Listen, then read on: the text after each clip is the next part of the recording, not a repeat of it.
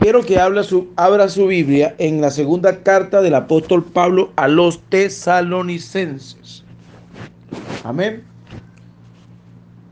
Vamos a leer del versículo 1, segunda carta, capítulo 2, segunda carta a los tesalonicenses, capítulo 2, del versículo 1 hasta el 4. Dice así. Pero con respecto a la venida de nuestro Señor Jesucristo y nuestra reunión con Él, os rogamos, hermanos, que no os dejéis mover fácilmente de vuestro modo de pensar, ni os conturbéis, ni por espíritu, ni por palabra, ni por carta, como si fuera nuestra, en el sentido de que el día del Señor está cerca.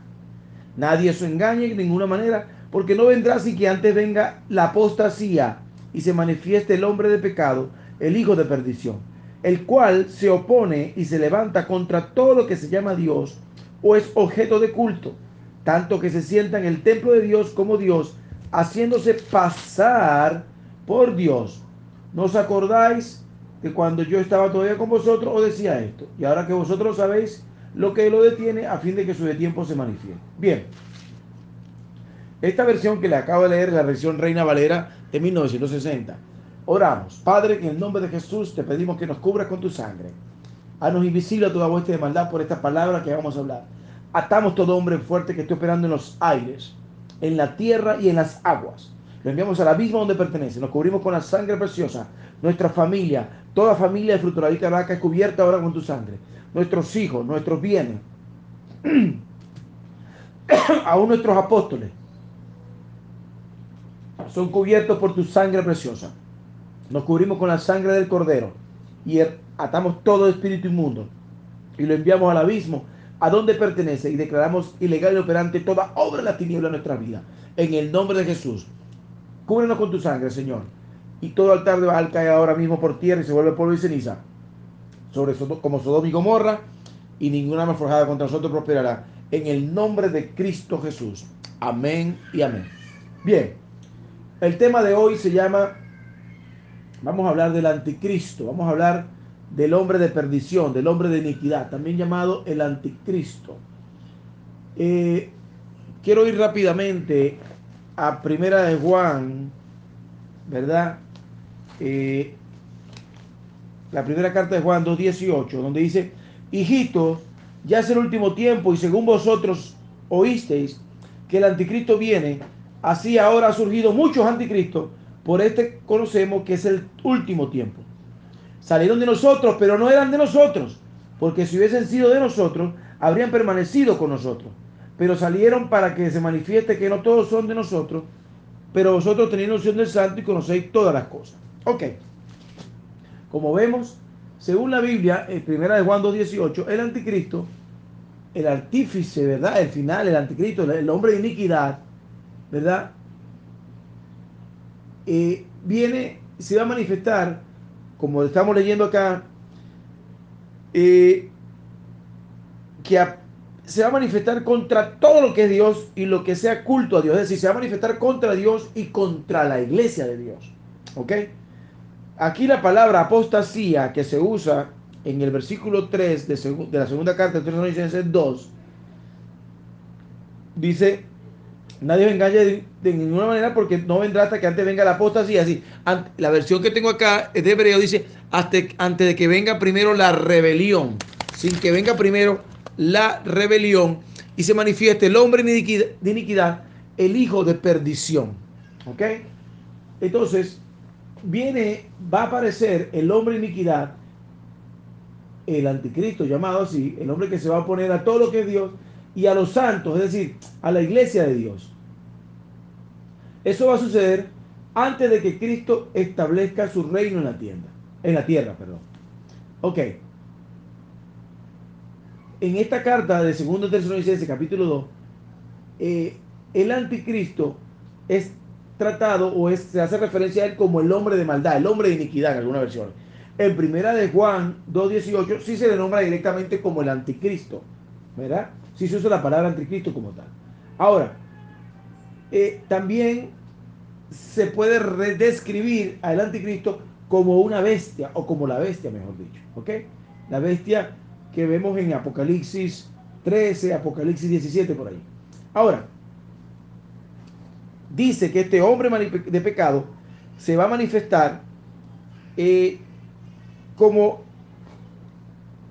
el final enemigo de Dios, como, como, como este se va a levantar, y, y, primera de Juan 18 nos dice que va a salir de entre nosotros. Adoramos al Señor. Gente que en algún momento, o el hombre que en algún momento profesó la fe cristiana, pero que ya no está en los caminos del Señor. ¿Ok? Ahora, este hombre de pecado, este hombre de pecado, ¿verdad? Nos dice el verso 4, este hombre de iniquidad o el anticristo. El verso 4 dice que se opone y se levanta contra todo lo que se llama Dios o es objeto de culto. Tanto que se sienta en el templo de Dios como Dios, haciéndose pasar, dice aquí, por Dios. Es decir,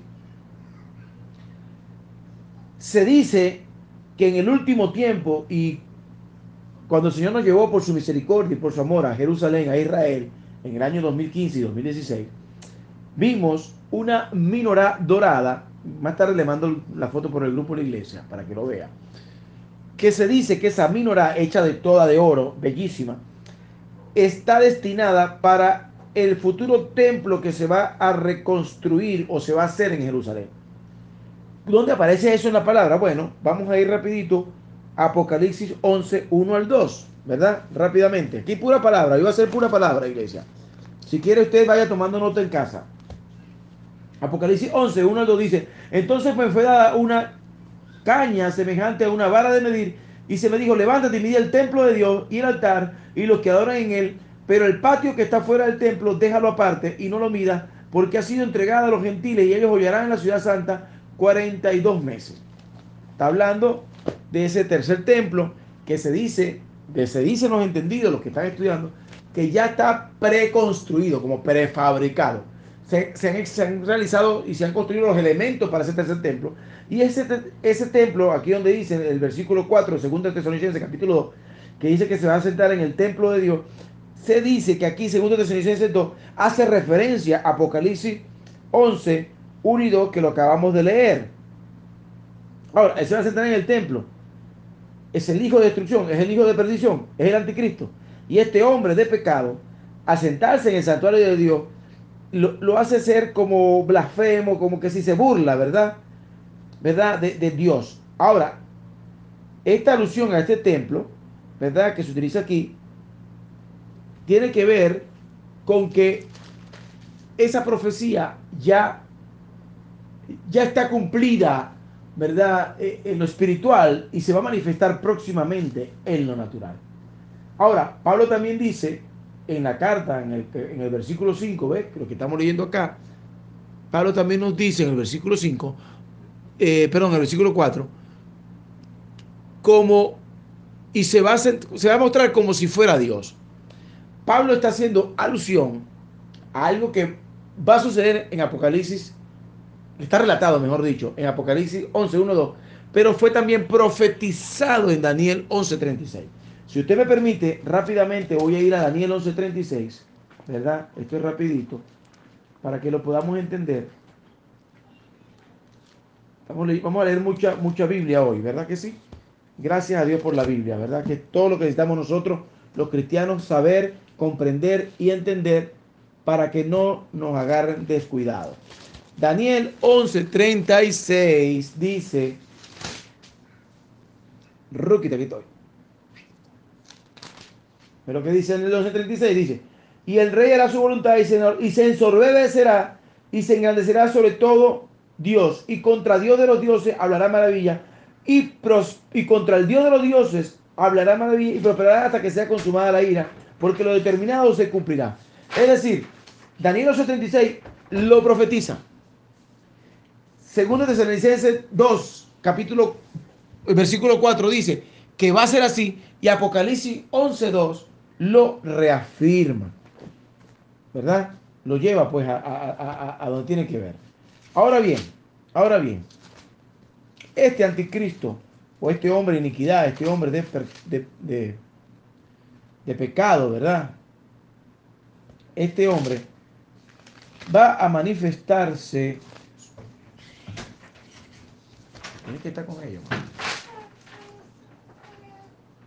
De manera que va a engañar a incluso los escogidos. Ahora, ¿cuáles son las señales de la venida del anticristo? Hemos leído algunas. Pero a diferencia del arrebatamiento, ¿verdad? Ya la, que, que, que, nadie sabe cuándo es. Por eso el Señor dice, velad y orad, que seamos como la Virgen sensata. O sea, este sí ha sido prefijado, lo acabamos de leer. ¿Ok? De hecho, segundo de Tesalonicenses, si, seguimos leyendo un poquito más allá, en segundo de Tesalonicenses, eh, 2.7, un poquito más acá, lo tengo aquí, dice que porque ya está en acción el misterio de la iniquidad, solo, solo que hay quien al presente lo detiene hasta que él a su vez se ha quitado de medio. Es decir, ya está, se está manifestando. Primera de Juan 2.18 nos dice que ya ha habido varios anticristos. Y cuando dice varios anticristos se refiere a todos los hombres que se han, levantado en contra del nombre de Dios. Porque anticristo es aquel que niega la existencia de Cristo. Lo hemos visto. ¿Cómo lo hemos visto, pastor? Bueno, lo hemos visto en muchas iglesias que, solamente, no creen en Dios, que no creen en Cristo, perdón, ¿verdad? Solamente creen en, su, en su, el Dios Padre, pero son marianos, como los católicos, atención, adoramos al Señor, lo digo con todo respeto, ¿verdad? Como eh, los musulmanes, que no es que, no es que ignoran a Jesús, y al ignorarlo lo niegan. Entonces son doctrinas anticrísticas. Por eso toda religión que niega a Cristo o que lo ignora, se, se llama doctrina anticrística, porque es contra Cristo. Ahora bien, es importante que entendamos, va a suceder, vamos a hablar de tres aspectos fundamentales. Primero, hay tres acontecimientos que tienen que ocurrir antes de que el anticristo eh, se manifieste, pues en la tierra. Primero, el misterio de la maldad que ya está obrando en el mundo se ha de intensificar. La maldad se va a intensificar. Eso es una señal, lo dice segundo Tesalonicenses 2, versículo 7. O sea, lo que lo detiene será quitado. O sea, se va a intensificar la maldad. Lo estamos viendo. Lo estamos viendo. Estamos viendo cómo la gente asesina, hay más muerte por asesinato. El aborto es, asesinato, aunque le busquen la legalidad. La eutanasia es asesinato, aunque le busquen la legalidad, la parte legal. Estamos viendo cómo el misterio de la maldad, que ya está obrando en el mundo, porque nos lo había dicho primera de Juan 18, se ha intensificado en los últimos tiempos. Ahora, segundo, segundo, tiene que haber una rebelión contra Dios. ¿Por qué? Porque va, va a ser quitado quien ahora detiene esa rebelión. Ahora, el misterio de la verdad es una actividad que lo, estamos viendo eh, eh, como el hombre, ¿verdad? y, vemos una maldad que hasta de alguna manera tiende a ser justificada. Pero porque hay maldades que se disfrazan de acciones bonitas. ¿Cómo es eso, pastor? Bueno, el nuevo orden mundial va a hacer que se manifieste el hombre de iniquidad. El nuevo orden mundial que se está planeando para que gobierne solamente una camada de personas, ¿verdad? Está planificándose para que se manifieste el hombre de maldad. Y entonces, ellos van a hacer creer que, que viene, que, que van a hacer acciones buenas con la humanidad, cuando realmente lo que están es buscando destruir a la humanidad. ¿Cómo es eso? Bueno, el tema de las vacunas, por ejemplo. Hemos dado cuenta cómo hay fundaciones, cómo hay fundaciones en el mundo que le han dado mucho dinero a la OMS para que la OMS permitan usar su vacuna mediante pruebas de vacuna en África. Y han esterilizado a mujeres, han matado a niños, han, han dañado vidas disfrazado una maldad voraz, disfrazado de algo bonito. Otra dinero, otra gente, las fundaciones mil millonarias que han dado dinero, ¿para qué? Para Parenthood, por ejemplo, la red Parenthood, que se, que se disfraza de una red de planificación familiar cuando realmente son clínicas abortistas que están llevando a la matanza solamente en Estados Unidos del año 73 a más de 20 millones de seres humanos. ¿Me está siguiendo iglesia? Entonces sigamos acá. Ahora, el misterio de maldad es una, podríamos decirse que, que, está camuflada de manera secreta. El poder del mal se camufla, se, camufla o se camuflea. Ayúdeme, por favor. El poder del mal está camuflajeado, mejor dicho, bajo intenciones que parecen bonitas y buenas, pero realmente están llevando a la muerte y la destrucción de la raza humana. Otra, otra maldad que sea, que lo conversaba hoy con una persona, otra maldad que sea, que sea disfrazado de cosas bonitas, de propaganda bonita, por decirlo de alguna manera. Los transgénicos. ¿Cómo es posible que se hayan modificado semillas originarias de maíz, de frutas, de animales, animales transgénicos. Los Y la excusa del hombre es decir que los están mejorando y los están perfeccionando. Dice esta versión que tengo acá, que el hombre se ensoberbecerá. Y eso se llama soberbia. Que el hombre diga, iglesia, que ellos pueden hacer algo mejor que lo que Dios hizo en el jardín del Edén. Eso es blasfemar contra el nombre de Dios. Es tremendo lo que estamos viendo y estoy hablando de cosas cotidianas que están a nuestro alcance, cosas que vemos en las noticias, pero como están eh, eh, solapadas de manera secreta, están, están camuflajeadas intenciones bonitas, realmente conducen a la perdición y a la destrucción de la raza humana. Porque nos han dicho que los transgénicos, alimentos transgénicos son para mejorar la salud, son para mejorar el rendimiento, son para que vivas más y es mentira, todos son cancerígenos. Abramos al Señor. Y aquí no estoy tomando una postura política, estoy tomando una postura bíblica, por favor. Ahora, eso aumentará hasta que llegue un momento, ¿verdad? Donde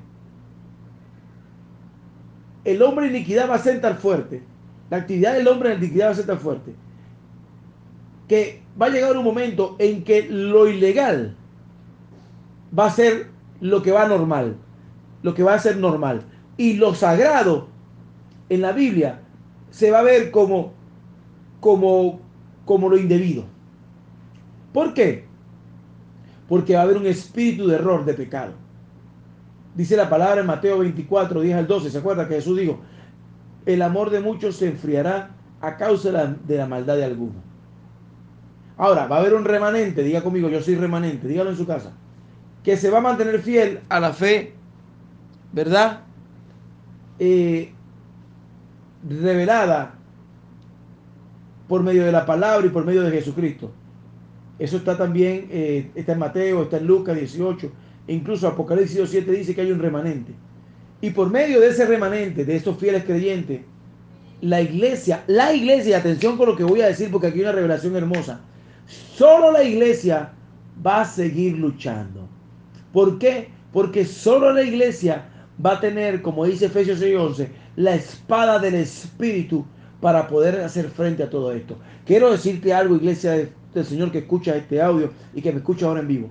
Solo los que permanezcan hasta el fin serán salvos. Solo los que realmente tengan una relación directa con el Espíritu Santo de Dios vamos a poder sostenerte, sostenernos. Solo los que tengamos, ¿verdad?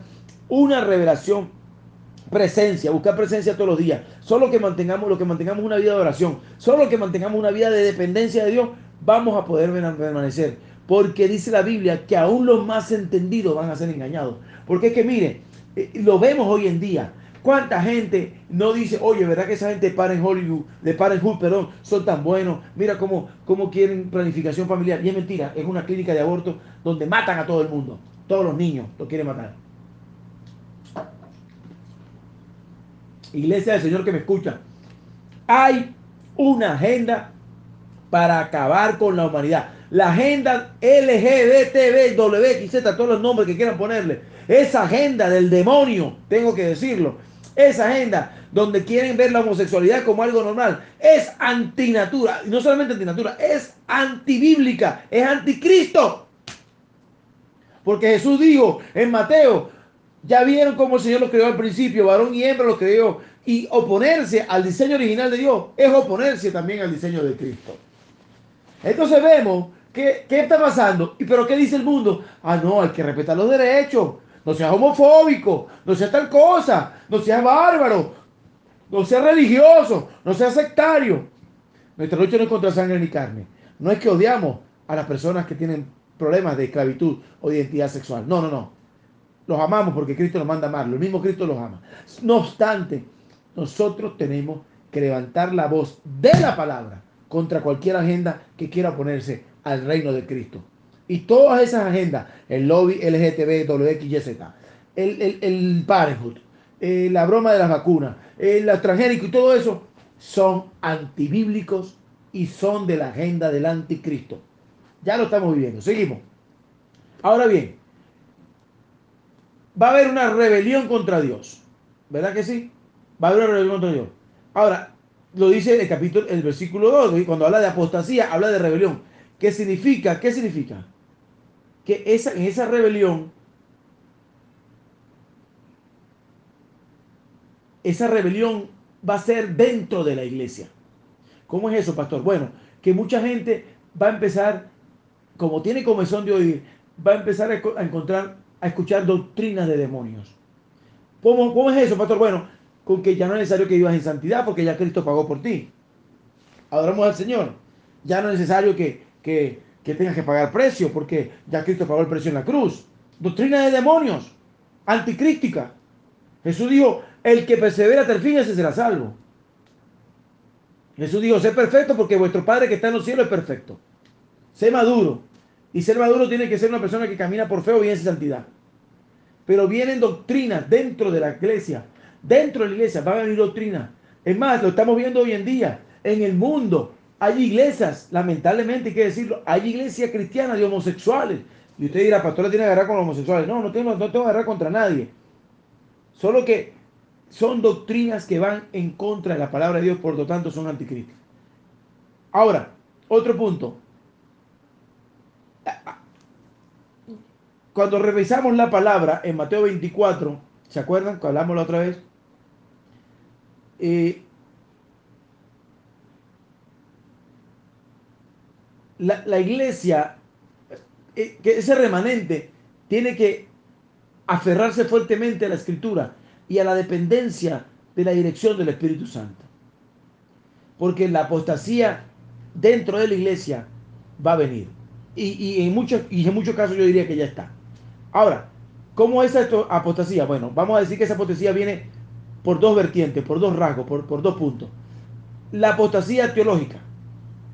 ¿Cómo es eso? Bueno, eh, va, a haber la apostasía teológica tiene que ver cuando la gente empieza a rechazar, ya sea parcial o definitivamente, totalmente, la enseñanza original de Cristo y de los evangelios y de los apóstoles. Es decir, eh, eh, van a venir los falsos profetas que van a ofrecer una salvación y una gracia eh, eh, sin costo. O sea, como queriendo decir que lo que Cristo exigió, Él mismo lo pagó.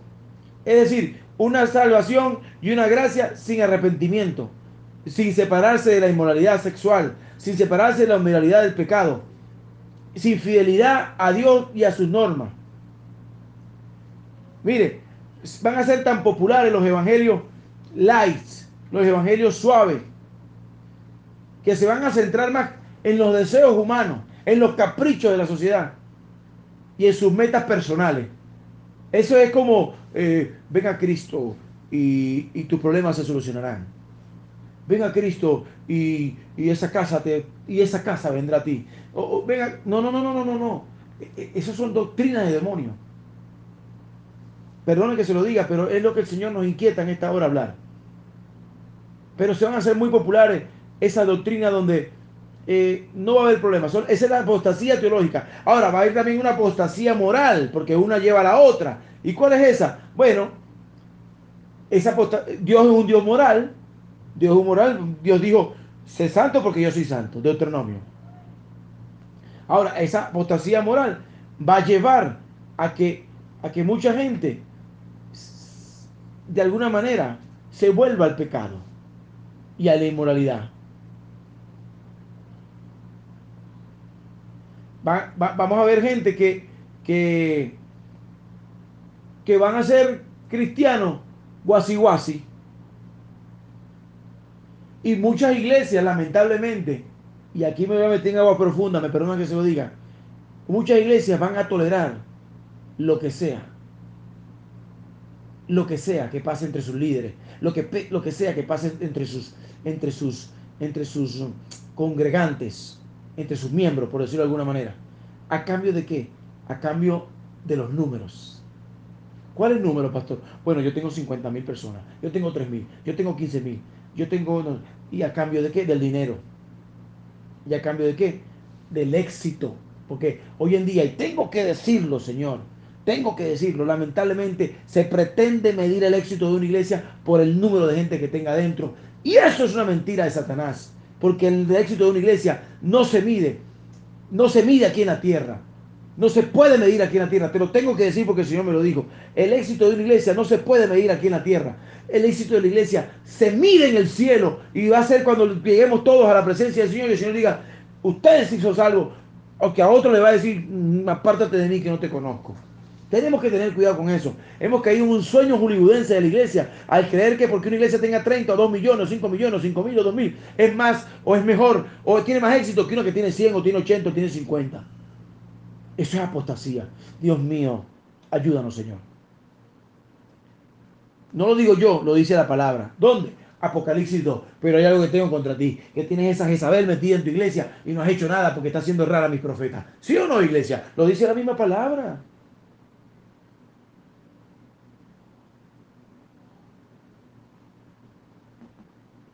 Ahora es importante que entendamos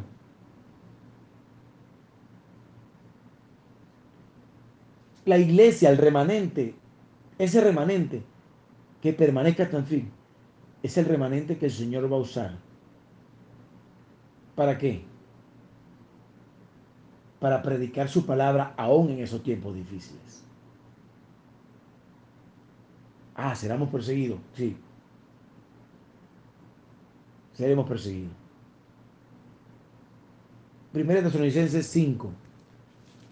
Voy a ir rapidito a Primera Tesalonicenses 5 para leerles algo. La carta anterior de Pablo a Tesalónica. Primera Tesalonicenses 5 2.9, se lo voy a leer, dice así.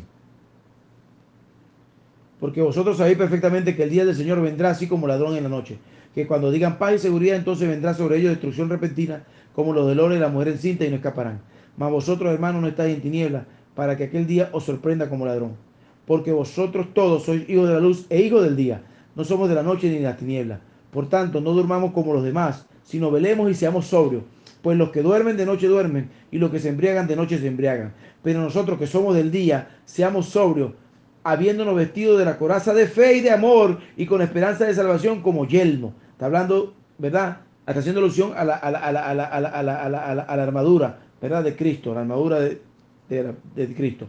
Porque no nos ha puesto Dios para ira, sino para alcanzar salvación por medio de nuestro Señor Jesucristo. ¿Quién murió por nosotros para que, para que ya sea que velemos, que duramos, vivamos juntamente con Él. Importantísimo. Esa, esa, es, esa armadura es necesario que usted y yo nos las pongamos todos los días en estos tiempos donde mucha gente va a ser engañada. Ahora bien, Cristo siempre va a vencer sobre toda situación. Eso es importante que lo tengamos. Ahora, un, otro acontecimiento que tiene que ocurrir para que se revele el hombre de iniquidad, o el hombre de maldad, o el hombre de apostasía, el anticristo, y pueda comenzar el día del Señor, es el quitar del medio, como dice segundo Tesalonicenses 7, al que lo está reteniendo, al que lo detiene. Ese quien será quitado en medio del que lo detiene. Cuando sea quitado, comenzará el día del Señor. Yo creo, ¿verdad? Haciendo aquí un estudio, puede ser que el que lo detenga pueda ser el Espíritu Santo de Dios porque el Espíritu Santo es, y Jesucristo, pues son los únicos que tienen el poder para detener el mal, al hombre de maldad y a Satanás. Segundo Tesalonicenses 2.9, mira lo que dice. Vamos a ir rapidito aquí. Dice, inico cuyo avenimiento es por obra de Satanás con gran poder y señales y prodigios mentirosos. El que lo detiene puede ser Jesucristo, puede ser el Espíritu Santo de Dios. Ahora, una vez que se ha quitado, e, es algo masculino. Por eso, y como sabemos que el Espíritu Santo no es algo, sino alguien, puede ser el Espíritu Santo de Dios, ¿verdad? Según los estudiosos de la teología. Dice, en el verso 7, donde dice, porque ya está en acción el misterio de la iniquidad, solo que hay quien al presente lo detiene, hasta que él a su vez se ha quitado de en medio. Yo creo que puede ser Jesucristo o el Espíritu Santo de Dios, ¿verdad? Que, que según los estudios que hemos hecho acá en la teología, para que se manifieste el hombre de pecado. Ahora, ¿qué va a pasar? ¿Qué va a pasar? Cuando, cuando se quitado. Cuando lo quitamos, va a venir algo poderoso. Es importante que entendamos que después de esto, para que se manifieste van a venir los siete años de tribulación. El Espíritu Santo será quitado en medio. Es decir, será quitado eh, para que pueda pasar, para que pueda manifestarse el hombre de iniquidad. Es decir, que este hombre de iniquidad, este hombre de pecado, va a comenzar la rebelión inspirada por Satanás, como dice el verso 9 de 2 Tesalonicenses 2. Y el Espíritu Santo que hay en nosotros, que hay en nosotros, vamos a tener que predicar a tiempo y fuera de tiempo para poder hacer que la gente crea en la palabra de Jesucristo. Quiero ir rapidito, Apocalipsis 7, 9. Acompáñenme por favor, Apocalipsis 7, 9. Vamos a ver, para mostrarles algo. Esto está intenso, espero que estén tomando nota, mis hijos. Después vamos a hacer un estudio un poco más exhaustivo, ¿verdad? Dice Apocalipsis 7, 9, dice. Después de esto miré aquí una gran multitud, la cual nadie podía contar, de todas naciones, tribus, pueblos y lenguas, que están delante del trono y en la presencia del Cordero, con ropa blanca y con palmas en las manos. Clamaba a gran voz diciendo, la salvación pertenece a nuestro Dios, que está sentado en el trono y el Cordero, y todos los ángeles están a pie alrededor del trono. Esa es la gente que va a predicar la palabra y que no va a perder, que no va a ceder ante esa doctrina de demonio que, está, que hemos hablado previamente. Ahora, las actividades del anticristo comenzarán al comenzar el día del Señor. Se revelará el hombre de maldad, dice, ¿verdad? Ya lo dijimos anteriormente. Como decía Daniel. Será un gobernante mundial que hará un pacto con quién? Con Israel, siete años, antes del fin del mundo. ¿Dónde está eso, pastor? Vamos a ir rapidito, ayúdenme. Daniel 9:27, vamos a ver. Vamos a ver. Entonces, ya estamos en las actividades del anticristo. Vamos a ir a Daniel 9:27. Ayúdenme. Vamos a buscarlo rapidito aquí. Mira lo que dice Daniel.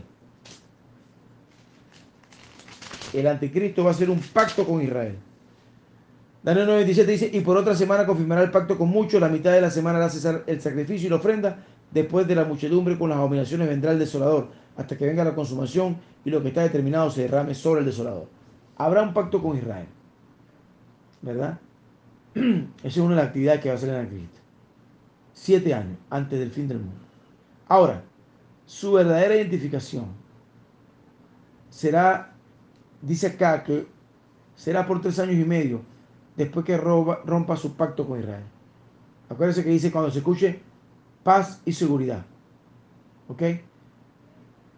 Él va a llegar a ser un gobernante mundial. Está escrito, lo dice Daniel también. Y Daniel dice que no gustará de mujer, que el Dios de su padre no tendrá temor, etc. Va a ser un gobernante mundial que de alguna manera será adorado como un Dios.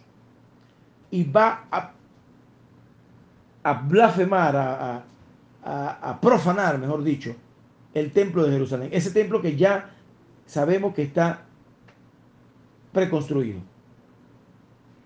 Ahora, cuando él profana el templo de Dios, él va a prohibir el culto a Dios. Y va a causar desolación. ¿Por qué? Porque él mismo va a afirmar que es Dios. Ahora, allí donde viene la persecución, una vez que él afirme que es Dios, viene la persecución contra los fieles en Cristo. ¿Dónde dice, pastor? Vamos a Daniel, otra vez, profetizado. Daniel 7, del 8 al 24, dice, vamos a leerlo rapidito. Mientras yo contemplaba los cuernos aquí, que, cuatro, que otro cuerno pequeño salía entre ellos, y delante de él fueron arrancados tres cuernos, los primeros, y aquí que este contenía, estuve mirando hasta que fueron puestos tronos, y se sentó un anciano de día, cuyo vestido blanco como la nieve y el pelo de su cabeza como lana limpia. Su trono llama de fuego y la rueda del mismo fuego ardiente, un río de fuego procedía y salía delante de él, millares de millares le servían y millones asistían delante de él. El juez se sentó y los libros fueron abiertos. Yo entonces miraba a causa, a causa del sonido y las grandes palabras que hablaba el cuerno, miraba hasta que mataron a la bestia y su cuerno fue destrozado y entregado para ser quemado en fuego.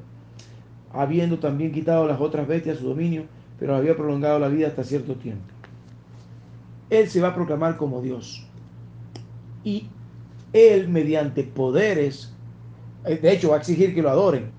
Ahora, eh, es importante que entendamos que al elegirse como Dios, este hombre de maldad va a tener ciertos poderes influenciados por, por el poder del enemigo y va a hacer ciertos prodigios, va a hacer milagros, ¿verdad? Como dice segundo Tesalonicenses 2.9, va a ser, claro, son prodigios y milagros falsos, ¿verdad?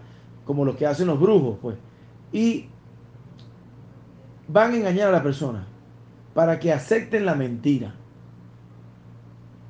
Es más, yo soy de los que creo que cuando esa persona se levante, hoy en día con, todos los, los medios que tenemos, Twitter, YouTube, eh, Gypsy, todas estas cosas, eh, la televisión en directo, las redes sociales, los teléfonos inteligentes, todos esos, eh, esas cosas se van a poder ver inclusive en directo por televisión, por, por Twitter, por las aplicaciones. Es algo, es algo personal. No estoy diciendo que sea así, eso es algo que yo creo en lo personal.